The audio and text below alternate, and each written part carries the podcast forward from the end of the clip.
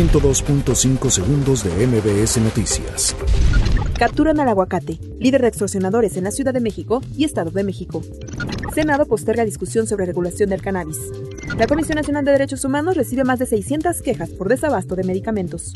Incendios en Baja California consumen 10.000 hectáreas. Incendio de un camión de basura en Villahermosa deja tres muertos. Tribunal niega suspensión a ex esposa de Jorge Vergara.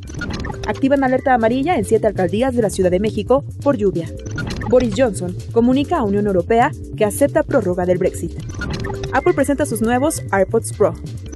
102.5 segundos de MBS Noticias.